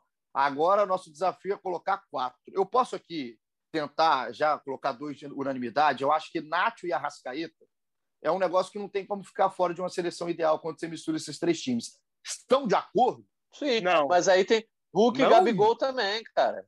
É, para é mim, pra mim esse, esse quarteto aí é Hulk, Arrascaeta, Bruno Henrique, Gabigol e fim de papo. Rapaz, rapaz. Então, Arrascaeta aí, tá. Vamos, é vamos, ver quem é unanimidade. Arrascaeta é unanimidade. Tá. O Gabriel também, Hulk né? Também, Hulk também. Isso. Então, Gabriel também, o Hulk também. Estou de acordo é, com aí... vocês. E só não, Você acha que o Hulk não entra, Paulinho? Eu acho que sim. Acho que Arrascaeta, Hulk e Gabriel são as unanimidades. Tem uma vaga sobrando, que para mim é entre Bruno Henrique e Nacho. Boa, é isso. E eu, a, o meu voto hoje. É Aí é tende pro GE Flamengo, tende pro GE Flamengo. É, assim, eu, eu, votei, eu voto no Nacho, né? Por característica ali pro time. Mas, é, se vocês votarem pro Henrique, eu vou estar feliz do lado de cá também. Então vocês decidam aí. Ah, cara, assim, o Nacho está jogando bola também, mas acho que o Bruno Henrique voltou a jogar tão bem que ele merece Sim. isso aí, né? Merece Sim. dessa moral. Então, Bruno Henrique. Então, Bruno Henrique, Gabigol e o Timaço, hein? Que timaço. E o treinador, quem, quem gere a bagunça? É o Renato, é o Cuca ou é o Abel? Natan. Eu? É o Magno Navarro. É. Cara, se você coloca o Magno Navarro para pegar o time, esse time ficou o seguinte, ó. O Everton, Isla, Júnior Alonso, Gustavo Gomes e Guilherme Arana, Arão, Diego, Arrascaeta, Bruno Henrique, Gabigol e Hulk. Se o Magno Navarro pega esse time, ele é 12 segundo no brasileiro, porque é uma anta, é um asno. Então não adianta botar. Tem que ser ou o Cuca, ou o Renato Gaúcho, ou o Abel Ferreira. Voto de Natan. Só o voto sem justificativa agora. Não, tem que justificar, porque o, o Abel Ferreira, ah, por exemplo, tá. ele, não, ele não colocaria esse time em campo, tá, Paulinho? Sim. O Abel Ferreira seria um cara um pouquinho mais conservador, e, cara, eu, eu deixo claro aqui que não é crítica ele não, tá? É estilo. Eu, e aí vai com cada um. Como eu disse que, no geral da temporada, eu colocaria o Cuca acima do Renato Gaúcho pela, pela questão do Renato Gaúcho ter um espaço amostral, gostou da expressão, Paulinho? Menor, Coisa maravilhosa. Tô suando. Ele tem, ele tem apenas 11 jogos, eu vou de Cuca. Schmidt? Renato, pô, sem dúvida. Schmidt tá caseiro, foi de um Renato, sem dúvida. Cara, ai, ai, ai, o que, que eu faço aqui nesse momento? Né? Porque é o momento que, se eu for pensar com a razão, é um. Se eu for pensar com, né, com o momento do, onde eu estou apresentando, é outro. Então, é, é, eu vou de Renato. Quero. É, é, vou de Renato. Vou de Renato. E se você, e se você não gostou do outro lado, eu não estou nem aí também. Eu vou de Renato. Ô, então, ninguém, ninguém dos outros times vai ouvir isso aqui mesmo. Olha, olha que eles escutam. Eles escutam. Esses caras gostam de escutar o Flamengo. Então a gente ficou aqui na seleção, no 1 a 11, no time, seis jogadores do Flamengo, três jogadores do Atlético e dois jogadores do Palmeiras. E o treinador é o Renato. Foi só aqui uma brincadeira que mostra quanta gente boa tem em Flamengo, tem em Palmeiras e tem em Atlético. Esse time aqui podia ser montado de várias maneiras. O Nath ficou fora do time, por exemplo. Tem jogadores do Palmeiras também com qualidade. É a reta final da Libertadores em grande estilo. Agora a gente termina aqui o nosso episódio na reta final, dessa vez para a gente acabar. Schmidt, é, Jorge Natan, a gente tem a última participação de um torcedor que simplesmente ele me cativou, cara. Eu acho que ele vai cativar vocês também. Olha o pedido Tá emocionado, olha o pedido emocionado que me tirou umas risadas boas ontem à noite, na madrugada, do nosso querido, deixa até eu pegar o nome certo aqui para não falar bobagem, do nosso querido Carlos Henrique. Desabafa, garoto. Fala, Igão, boa noite. Flamengo atropelando mais um aí, vamos com tudo pra semifinal. Que venha Fluminense ou Barcelona, independente do adversário, aí a gente vai com tudo. Gabigol vai se tornar o maior artilheiro da história da Libertadores, falta pouco. Igão, faz um favor pra mim, cara. Pede pro Pedrinho me desbloquear no Instagram. Eu tô mais de um ano bloqueado aí no Instagram pelo Pedrinho, não sei nenhum motivo. Minha arroba é carlos.crf, carlos.crf lá no Instagram. Pedrinho, me desbloqueia aí, dá essa moral. Oh, meu Deus do céu. Já lança a Oh. hashtag desbloqueia Pedrinho. Que desbo... Cara, o que, que fez o Carlos Henrique pro Pedrinho bloquear, cara? O Pedrinho, que é comentarista do Sport TV hoje, parceiraço, e é um cara tranquilo, tá? Ô, Carlos, eu não sei o que, que você arrumou, não, mas eu vou dar um voto de confiança aqui, dá uma hashtag desbloqueia, desbloqueia. Esse áudio me pegou demais, cara. Desbloqueia Pedrinho. Aí o nosso parceiro Carlos Henrique, nesse momento aqui do podcast do Flamengo. Vamos continuar para a gente terminar aqui, ô Natan. É, é, até me descontrolei nesse momento. Ah, é Kennedy Andréas. Kennedy Andréas aqui na nossa retinha final. Ô, Schmidt, só para passar o status, Kennedy já está certo, já está anunciado. O Flamengo espera, está com Covid, né? O Kennedy, então está esperando aí o, o Kennedy está recuperado para né, o Kennedy chegar aqui, poder começar a treinar com o grupo. Como é que está a questão do Andréas? Está tudo certinho também? Tá tudo muito caminhado, já tá acertado. O Andrés, é, a gente está gravando isso na madrugada de quinta-feira. A, a, a previsão é que ele assine o contrato nessa tarde, agora, tarde de quinta-feira. Viaja para o Brasil, chega sexta-feira aqui no Brasil, já para terminar tudo. Eu imagino que o Flamengo anuncie, se não nessa quinta-feira, no máximo sexta-feira, a contratação do Andrés. Uma boa contratação, hein? É, os, ambos, né? Tanto Andrés quanto Kennedy. Eu acho que, assim, o Flamengo resolve problema de profundidade de elenco da frente. O Kennedy ali pode jogar em qualquer função né, ofensiva ali, pela ponta, como centroavante quebra um galho. E o Andrés também, o Andrés pode ser esse meia que o Flamengo é, precisava tanto tempo, um meia reserva para o Arrascaeta e para o Everton Ribeiro. E também, mas eu acho que, que ele vem mais com, a, com essa missão de ser a reposição do Gerson, ali, jogar como segundo volante. É, conversei com algumas pessoas que já trabalharam com o Andrés, que trabalharam perto com ele. Acho que ele, acho que ele ainda precisa ter um pouco mais de intensidade para corresponder, mas eu acho que ele, ele tem to- totais condições técnicas de, de jogar aqui e, e se destacar ali como segundo volante também. Então, o Andréas muito caminhado, o Kennedy já anunciado. Vou fazer a pergunta que a galera colocou lá na arroba underline no Twitter. Você vai lá, segue, vai respondendo quando a gente participa, interagindo com a gente aqui no podcast. Também aí nas nossas arrobas pessoais, do Felipe Schmidt, do Jorge Natan, minha, do Arthur, enfim, todo mundo que participa aqui do GE Flamengo. A pergunta, Natan, foi quem que a galera achava que ia render mais aí nos reforços, né? Se era o Andréas ou se era o Kennedy. Entra tudo nesse bolo, questão técnica, questão até tática da coisa, espaço no elenco, a posição. E aí, eu vou trazer aqui primeiro o comentário da rapaziada, alguns. O Vinícius Cortes, lá de Brasília, um abraço para Brasília, lá do Mané Garrincha, que ontem teve a vitória do Flamengo, acha que o Andrés vai encaixar melhor no elenco no lugar do Diego. O Naldo, o Naldo voltou, Felipe Schmidt. Naldo Afrobege, hein? Grande, Tava sumido, tava sumido. Tava onde, Naldinho? Naldinho, que é lá de Visconde do Rio Branco, interior de Minas Gerais. O Nal... é, Visconde Rio Branco, então, que vocês não sabem, eu tenho grandes amigos lá. Terra de Jacob Amin Neto, o seu Binho. Um beijo para esse querido que está sempre aqui participando. Acho que nunca escutou. Estou mandando um beijo, ele não vai escutar. Mas o Naldo falou que o Andrés tem tudo para ser o melhor reforço do Flamengo. O Felipe, de Bagé, no Rio Grande do Sul, falou que por posição acha que o Andrés tem mais chance de dar certo. acompanha bastante o espanhol e o Granada. Falou que o Kennedy fez coisas que o Vitinho e o Misha não fazem. Então, esse é o comentário do Filipão, que disse acompanhar o futebol espanhol. O Marcelo, direto de Guadalajara, no México, esse sim participa sempre com a gente. Na moral, esse Kennedy vai soar muito para não ser sombra do nosso pequeno Misha.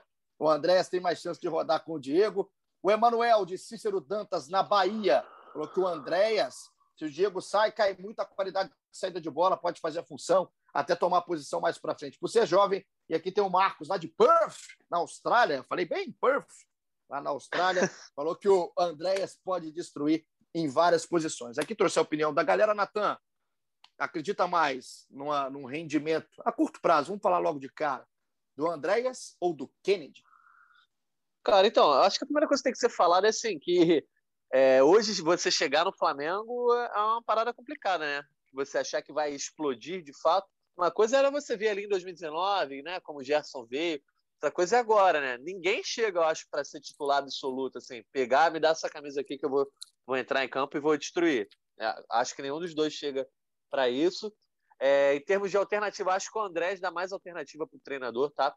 É, originalmente ele era um meia, a gente falou isso no último podcast, né? Era um meia mais ofensivo, mas aprendeu a trabalhar como aquele volante que ocupa o campo todo, faz um segundo homem, faz um, camisa 8, faz um camisa 10, enfim. Acho que o Andrés dá mais alternativa e pelo fato do Diego ser um cara mais velho, né? É, possíveis problemas físicos e até mesmo por ter, no caso aí, digamos que três alternativas para ele substituir, né? Ribeiro, é, Arrascaeta e Diego eu acho que o Andrés vai jogar mais vezes. E aí, consequentemente, acho que ele pode arrebentar mais. É, o Kennedy, eu acho que ele vai vir para ser um reserva do Bruno Henrique ali, disputando posição sim com o Vitinho com o Michel inicialmente. Acho que ele talvez tenha mais recurso que eles dois.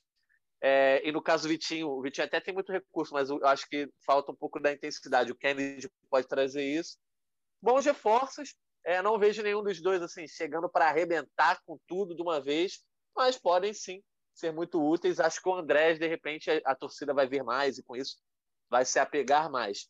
E aí, o Igor, hum. ele diz o seguinte: o Andrés tem um, um, um, um trunfo que é muito bom que ele, além da habilidade, ele pega muito bem na bola, bate bem, cobra escanteio e cobra falta. Quem sabe aí, oh. agora o Flamengo vai conseguir fazer o gol de falta porque tem, de fato, um cobrador de falta que já fez gol de falta, etc que bate muito bem na bola, não é um cobrador improvisado, né? Porque no Flamengo, a Rascaeta bate falta, Diego bate falta, Gabigol, Arão, Ribeiro, todo mundo bate e ninguém é cobrador, né? O André, não sei se vai ser titular, mas ele de fato seria um cobrador de falta. Quem sabe sair dos pés dele aí esse gol tão esperado.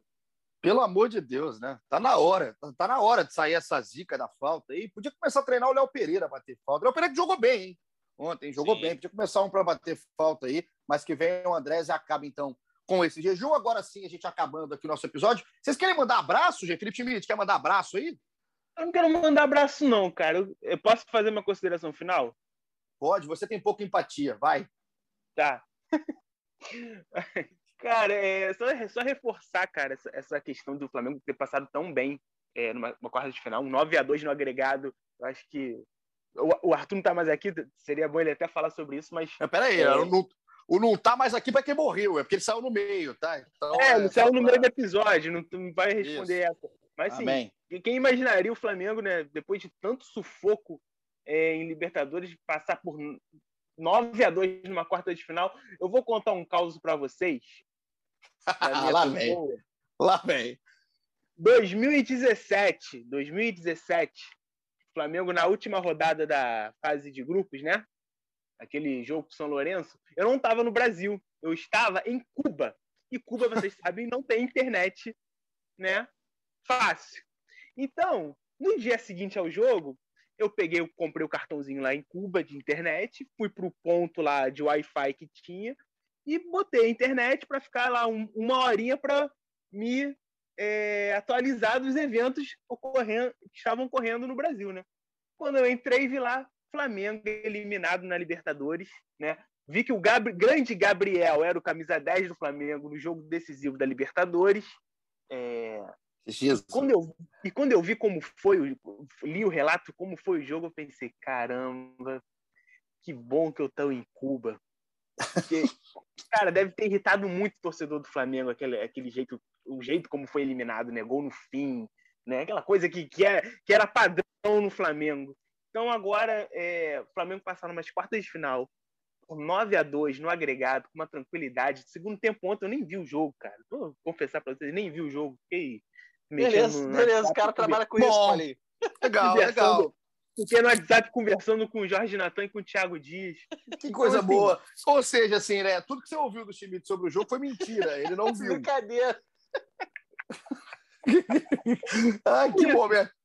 Ô, Como é que eu faço para ejetar alguém da sala de gravação aqui nesse momento? O cara enganou por 80 minutos a população do GE Flamengo. Inacreditável aqui nesse É, momento. Vai para então- Cuba, ô Felipe Schmidt. Então é isso, é isso, entendeu? Assim, o- a tranquilidade que o Flamengo construiu, o resultado, assim, é um novo Flamengo, como o Jorginho falou aí no, ao longo do programa, é uma nova realidade. É, assim, é importante ver que o Flamengo fez isso, assim, foi um trabalho aos poucos, né? Aos poucos o Flamengo foi se reestruturando, foi se organizando e agora vai colhendo os frutos. Como disse o Jorginho, como diz o Caemota, desfrutem. Desfrutem. Então, Natan, eu vou te deixar aí também fazer sua consideração final, mas que, que encerramento do Felipe Schmidt. Ó, ele falou que não viu o segundo tempo do jogo. Ele lá, né? Eu Contou mas não prestei atenção, é diferente. ele, contou, ele contou a sua história, a sua aventura em Cuba com seus charutos cubanos, a lá Marcos Braz. Ele relembrou, ele relembrou o jogo contra o São Lourenço, cara. Ele me fez ter a imagem do Matheus Sávio na cabeça em um Nossa. grande momento, do Zé Ricardo ali na beira do campo. E Gabriel ele- camisa 10.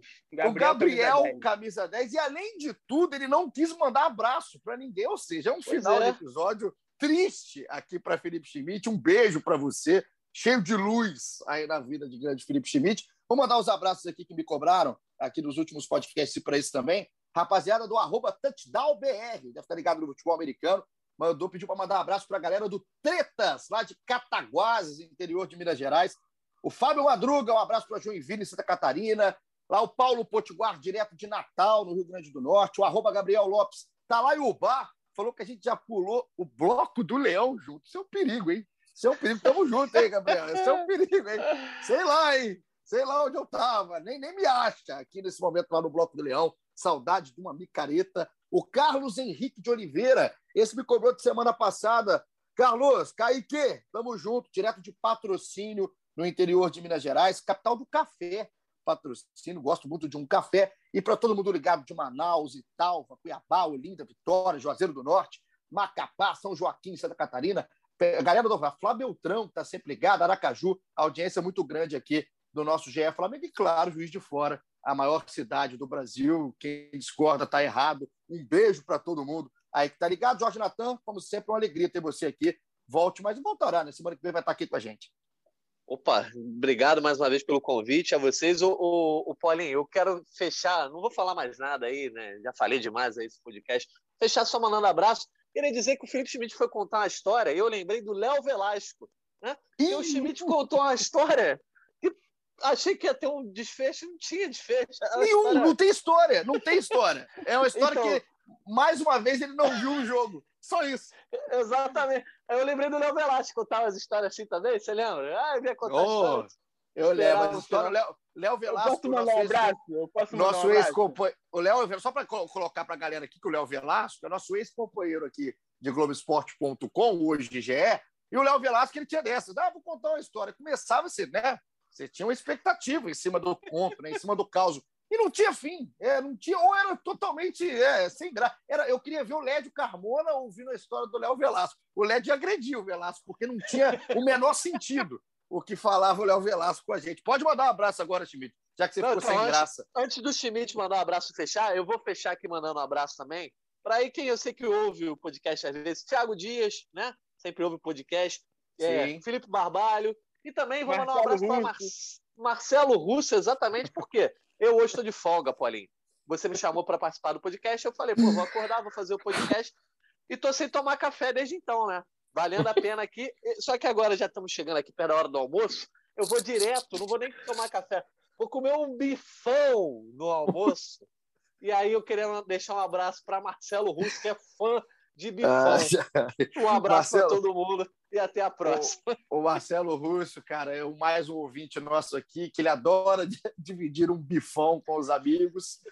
E aí a gente fica muito emocionado, né? Quando a gente fica sabendo disso, fala do Russo com muita emoção. Marco Andrade, Marquinho Anão, também, que escuta direto aqui Porra, é o. GE Flamengo. Um abraço para todo mundo. Manda o seu abraço para acabar já esse podcast aqui agora, Schmidt. Abraço, Marquinhos. Depois desse abraço pro Marcelo Russo, eu fiquei até sem graça, mas eu quero mandar um abraço pro André Gomes, volante do Flamengo de 2004, que irritou muito naquela época. E Pelo hoje amor dia, ele não teria espaço nesse Flamengo para ver esse Flamengo diferente aí. Um Ó, o pro ó, ó, aconteceu alguma coisa com o Felipe Schmidt nessa reta final do episódio, que ele chamou a palavra agora para mandar um abraço para o André Gomes. E assim a gente termina o nosso papo, a nossa resenha. Falamos, hein? Acho que é recorde aqui no nosso podcast, o episódio 165. Para você que reclama, toma!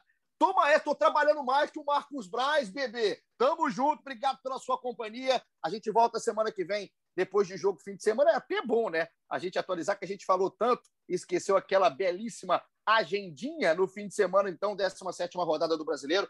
Tem domingo, 4 horas da tarde, no Castelão, Ceará e Flamengo. A gente volta aqui na segunda-feira para o episódio 166, agradecendo pra caramba a moral do Luiz Fernando Filho, Luizão, nosso editor, produtor, coordenador. Ele fez aqui, quase foi um DJ hoje no nosso podcast. Está uma hora e meia com a orelha cansada, escutando a gente falar e acompanhando. Luizão, tu é o cara, obrigado pela companhia, pelo trabalho. E a gente tem encontro marcado com você na audiência na semana que vem. Tamo junto. Aqui, faz o seguinte: solta a música aí, Luizão, solta o vulgo malvadão e deixa a galera dançar. Vai dançar você em casa, onde você estiver. Até segunda, não para de dançar até segunda. Bora, bora, bora. A gente está de volta aí com mais GE Flamengo. Um abraço, tamo junto. Chama o teu vulgo malvadão,